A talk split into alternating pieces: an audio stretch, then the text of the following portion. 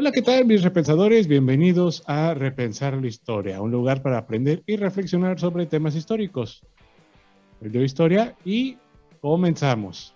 Pues como verás en el título de este video, pues te voy a explicar algo interesante o a mencionarte o platicarte algo interesante y que titulamos, como así dice nuestro video, Lo que debes de saber de Mesopotamia.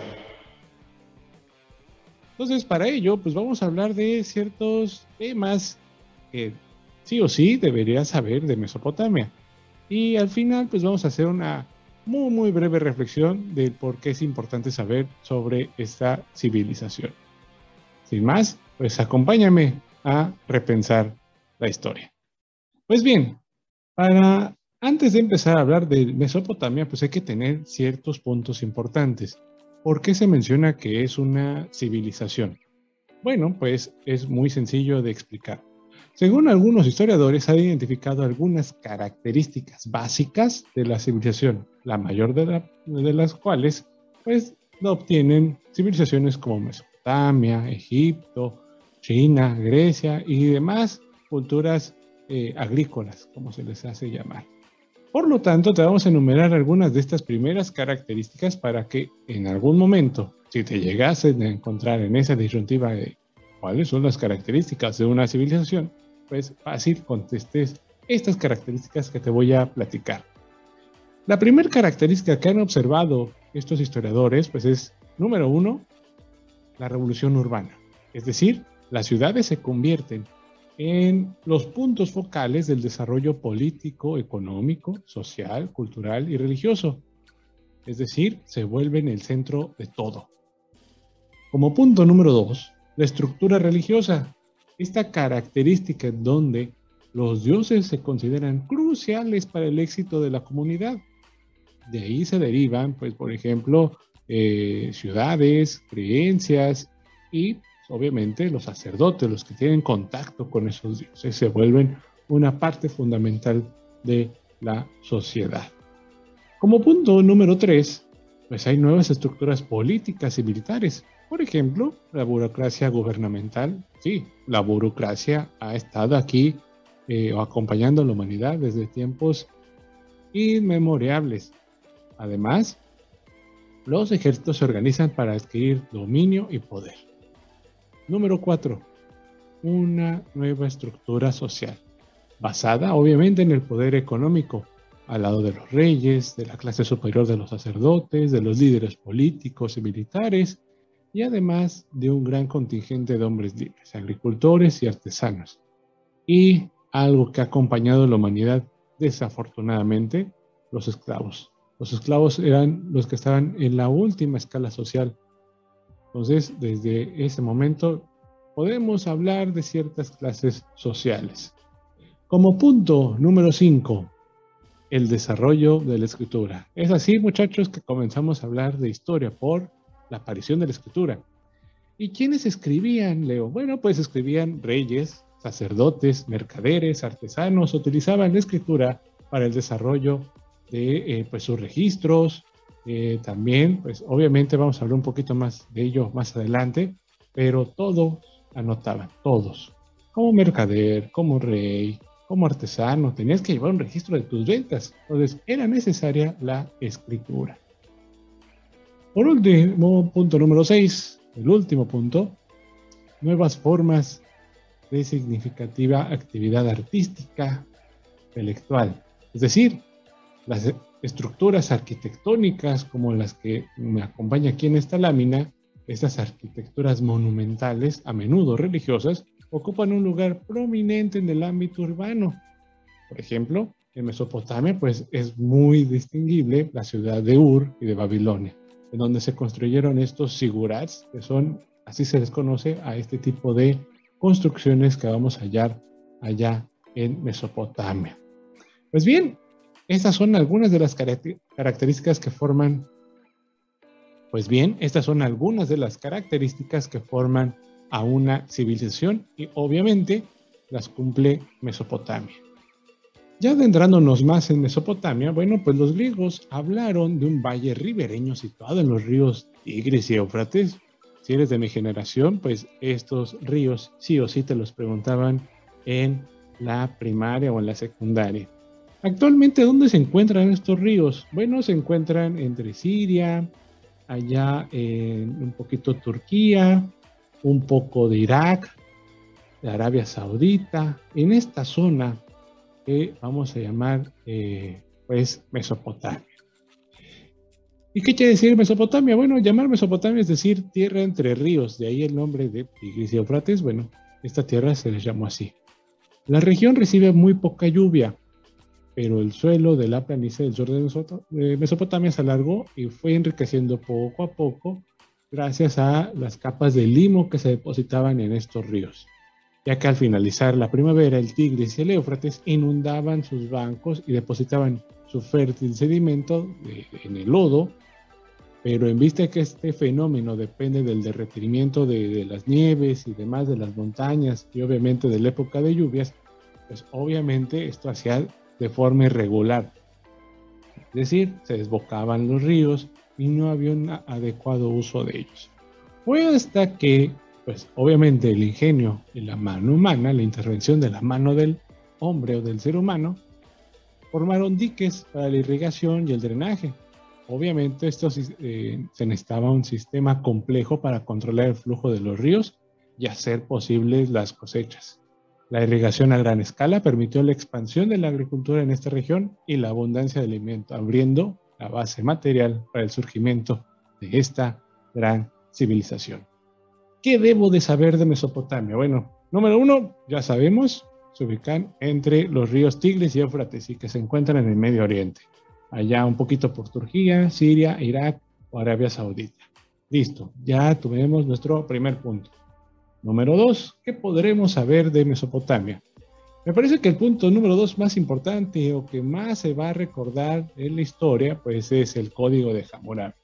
Ahí van a encontrar varias cuentas en Instagram, varias cuentas en Facebook que nos hacen recordar por qué es importante el código de Hammurabi. Hammurabi es mejor recordado por su código de leyes en una colección de 282 leyes. Durante eh, siglos las leyes se regularon con la interacción de, personas, es decir, iban mediando cómo se relacionaban las personas en relación pues con eh, algunas tierras, eh, aspectos de la vida cotidiana y obviamente esto para los historiadores pues nos ofrece una perspectiva invaluable de los valores de esta primera sociedad, cómo se comportaban entre ellos, cómo dialogaban, cómo solucionaban los conflictos. Pues bueno, el código de Hammurabi revela una sociedad que contaba con un sistema de justicia estricto. Los castigos por ofensas criminales eran severos y variaban según la clase social o el gran agravio contra un miembro de la clase alta o la nobleza. Se castigaba con mucho más agravio si, por ejemplo, tú ofendías a alguien de la clase eh, noble y tú eres de una clase baja, evidentemente el castigo era más severo que si fuera la inversa. Entonces, ahí hay una distinción de, eh, de clases sociales. El código de Hammurabi también tomaba muy en serio las responsabilidades de los funcionarios públicos. Y eso nos hace mucha falta esperaba que el gobernador de un área y los funcionarios de la ciudad atraparan a los ladrones. Si fracasaban, entonces los funcionarios del distrito, es decir, donde se cometió el crimen, tendrían que restituir la propiedad robada.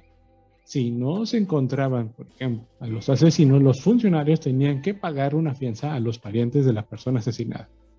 Y bueno, así podemos enumerar un sinfín de leyes.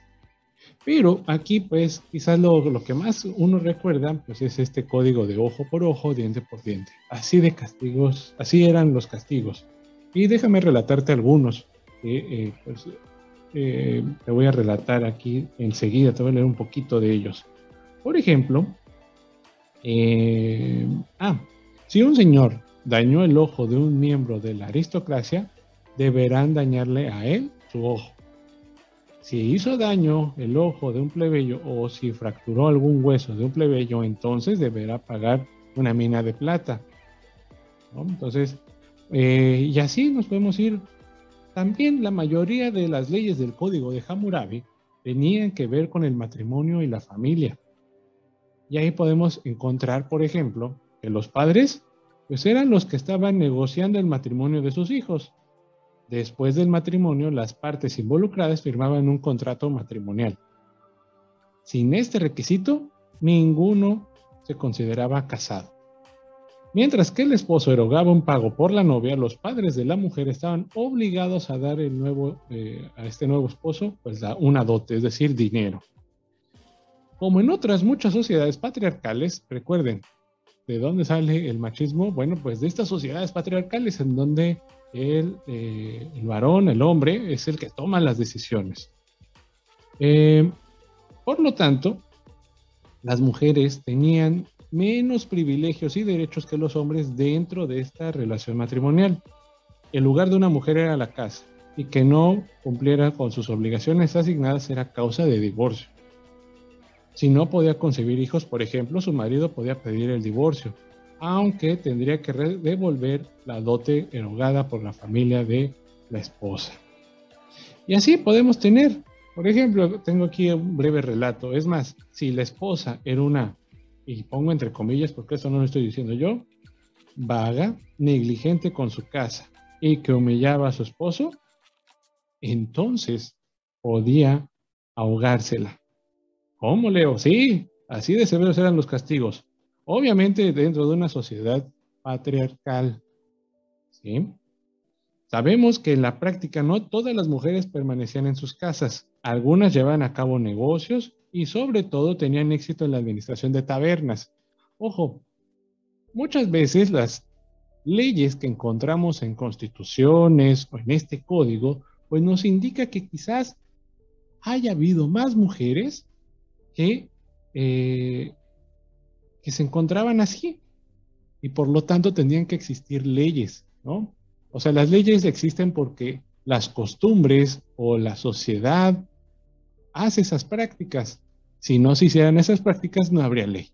Así de sencillo. La ley siempre va un paso atrás de las costumbres o la vida cotidiana del ser humano.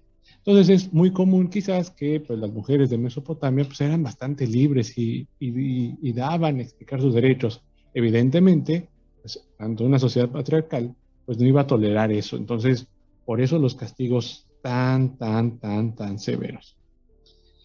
No obstante, a las mujeres se les garantizaba ciertos derechos. Si una mujer se le pedía el divorcio sin ninguna razón plausible, entonces se le devolvía la dote. Y bueno, así hay un sinfín de ejemplos del código de Hammurabi. Les invito a revisar más sobre este código. Se van a dar cuenta que muchas de las cosas que nosotros creemos que son modernas, en realidad no, en realidad eso siempre nos ha perseguido durante milenios. Bueno, pues también eh, algo muy, muy importante del código de Hammurabi y que quizás recuerden ustedes, pues, es obviamente la escritura. Los más antiguos textos escritos de Mesopotamia están alrededor del año 3000 a.C. Los sumerios utilizaban un sistema uniforme, es decir, esta escritura en forma de cuñitas. Entonces, estos eh, se utilizaban por ejemplo, en una forma de cuña, un punzón en, este, eh, en esta forma, y eh, marcaron estas impresiones en unas tablillas de arcilla, las cuales serán introducidas en unos hornos o secados al sol, y una vez secas estas tablillas eran prácticamente indestructibles. Al final, en Mesopotamia utilizaron dos dialectos de la, antigua, de la antigüedad, el acadio en el norte y el babilónico en el sur.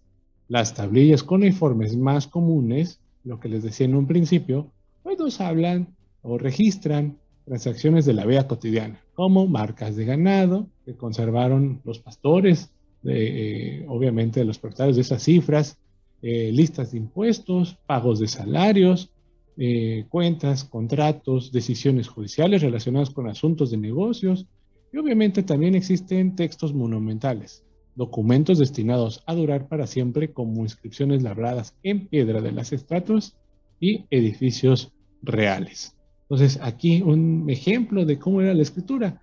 Se han hecho varios estudios alrededor del código Hammurabi y obviamente pues de esta escritura ya se han tenido por cierto cuáles eran este tipo de, de letras. Hay algunas tablas, que si te interesa investigar más de ello, en donde este tipo de lenguaje, este tipo de escritura, cómo van en evolución o en algunos significados, cómo llega a este lenguaje latino que todos tenemos. Entonces, si te interesa, pues puedes ahí darle una leída a ese tipo de, de documentos.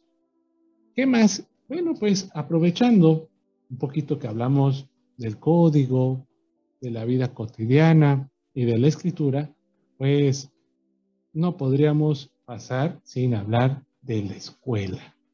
¿Cómo era la escuela en, eh, en Mesopotamia?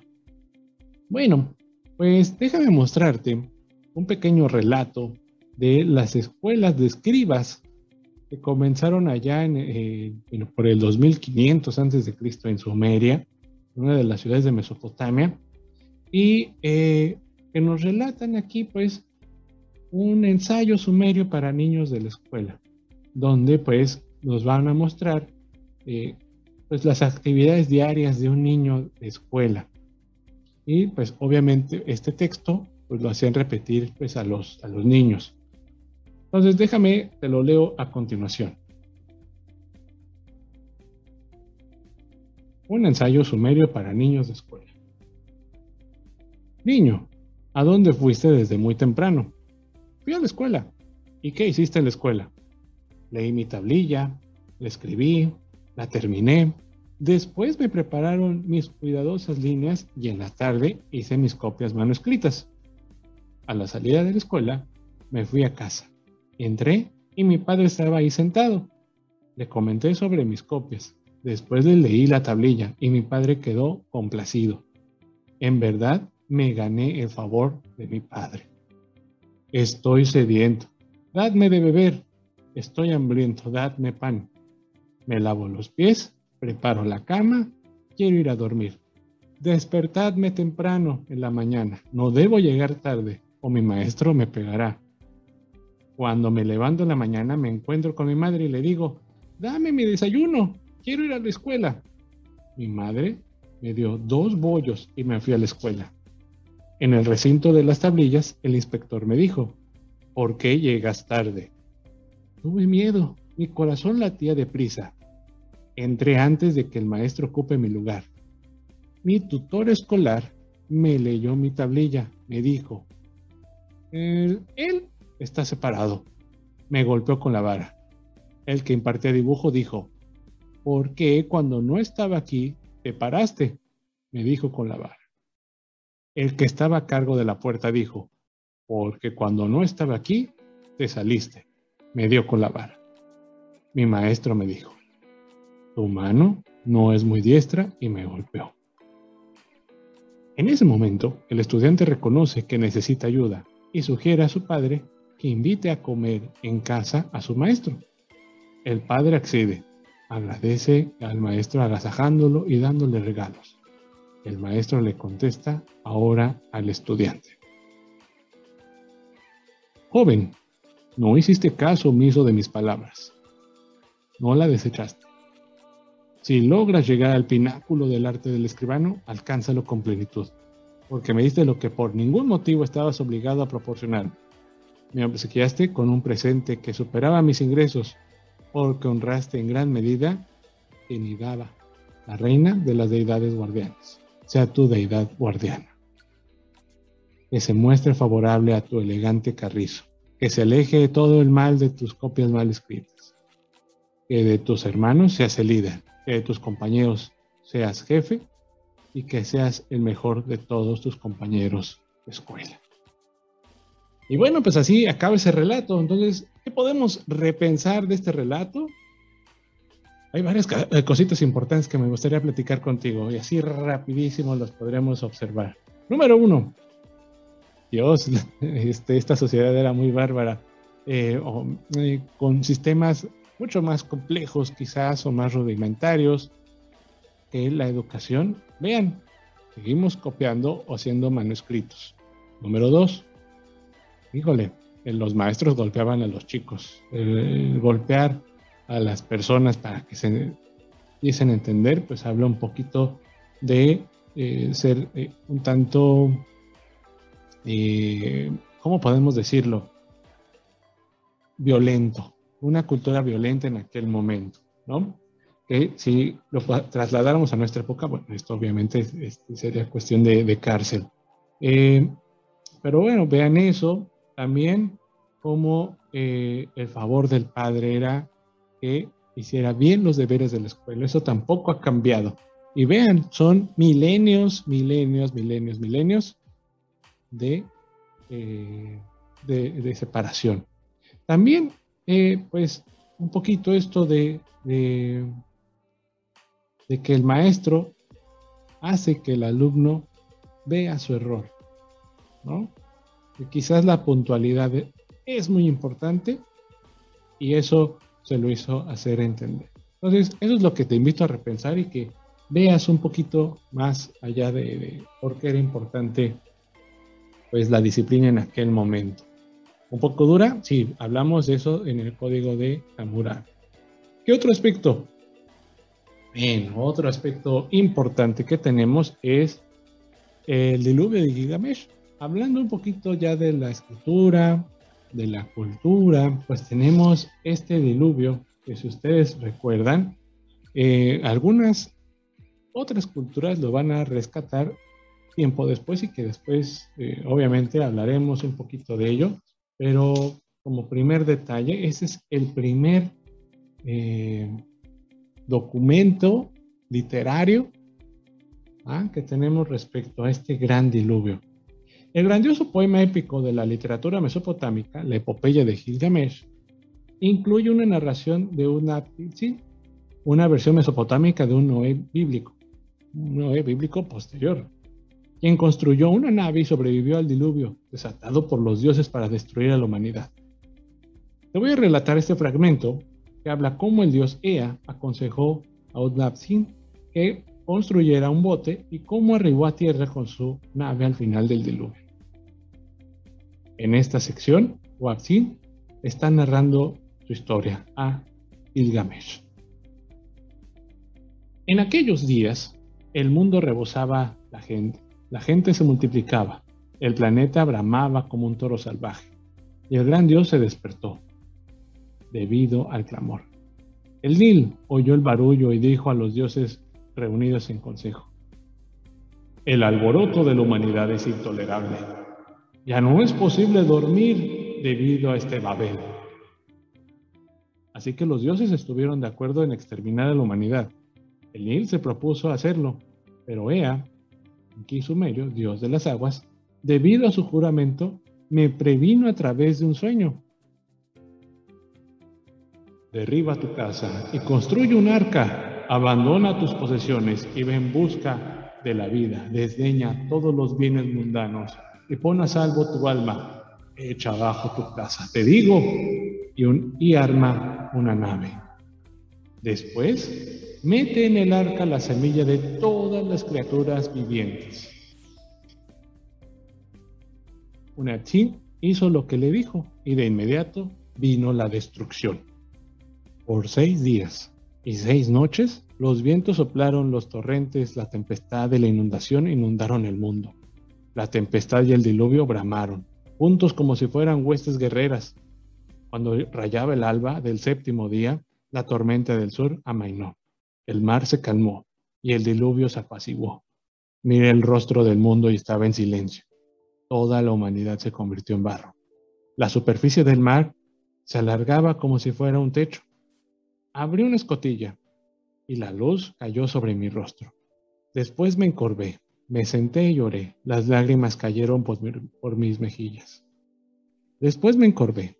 Me senté y lloré. Las lágrimas cayeron por mis mejillas. En todas las partes la devastación del agua. Busqué en vano la tierra, pero 14 leguas a lo lejos apareció una montaña, y ahí atracó la nave, sobre la montaña de Nisil. La nave se afensó, se sujetó y no se meneó. Cuando salió el alba del séptimo día, Solté una paloma y la dejé ir. Se alejó volando, pero no, al no encontrar un lugar donde reposar, regresó. Después, liberé una golondrina y se alejó volando, pero Al no poder encontrar un lugar donde asentarse, volvió. Echó a volar un cuervo. Vio que las aguas se habían replegado. Comió, voló alrededor, graznó y no regresó. Acto seguido, lancé todo a los cuatro vientos, hice un sacrificio y ensacé una libación en la cima de la montaña. Bueno, pues ahí está un poquito de, esta historia del gran diluvio. Como verán, es una cosa importantísima y que pues tiene muchas referencias después a lo que encontramos como el Noé bíblico. Entonces ya, si quieren saber más de esta historia, bueno, googleenla como la epopeya de Gilgamesh. Otro aspecto, ya por último, vamos a terminar. Un aspecto muy importante, pues son las matemáticas. Los mesopotamios obtuvieron extraordinarios logros en el campo de las matemáticas y de la astronomía. En lo concerniente a estas primeras, crearon un sistema numérico de base 60 que sale de la combinación del 6 y del 10 para encontrar soluciones prácticas. Emplearon las operaciones de la multiplicación y de la división. Además, diseñaron tablas para el cálculo de los intereses. La geometría también se empleó para propósitos más prácticos, como la medición de terrenos y la construcción de proyectos. Les comparto aquí pues algunas de los números que se han encontrado en las tablillas y que verán, pues aquí está la base de 6 y 60. Ahora, en la astronomía, como mencionamos, ellos van a encontrar eh, eh, en esta base matemática de 60 registraron las principales constelaciones celestes y su calendario estaba basado en 12 meses lunares y se sincronizó con el año solar al añadirle un mes de vez en cuando. Entonces, como verán, la observación, la medición y demás, ellos lo tenían muy bien calibrado. Esto hace eh, que una civilización cuando tiene cierto tiempo libre, ejemplo, pues observe el cielo y empiece a hacer mediciones. ¿Por qué es importante ver el cielo? Bueno, para cosechas, para saber cuándo es el tiempo de siembra. Entonces, por eso es importante saber o que hayan conocido este tipo de calendarios. Pues bien, mis repensadores, hasta aquí el programa de hoy. Espero que te haya gustado. A mí me gustaría darte algunas reflexiones finales sobre Mesopotamia. Es importante saber de Mesopotamia porque nos da la base de las civilizaciones del mundo antiguo.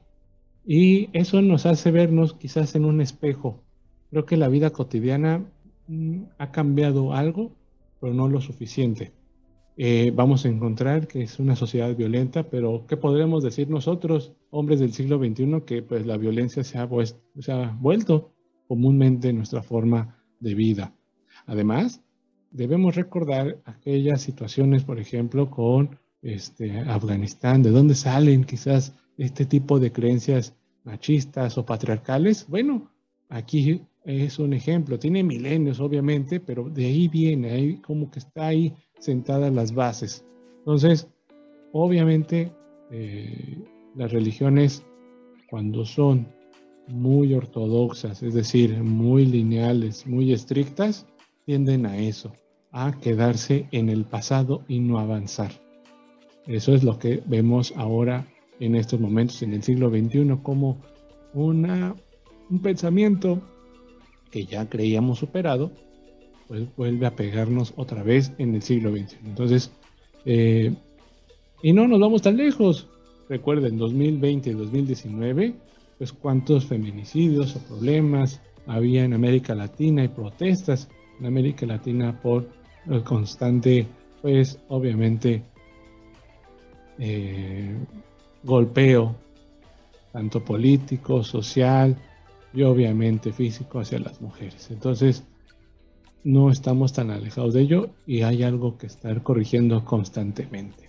Esas son las reflexiones que me quedan.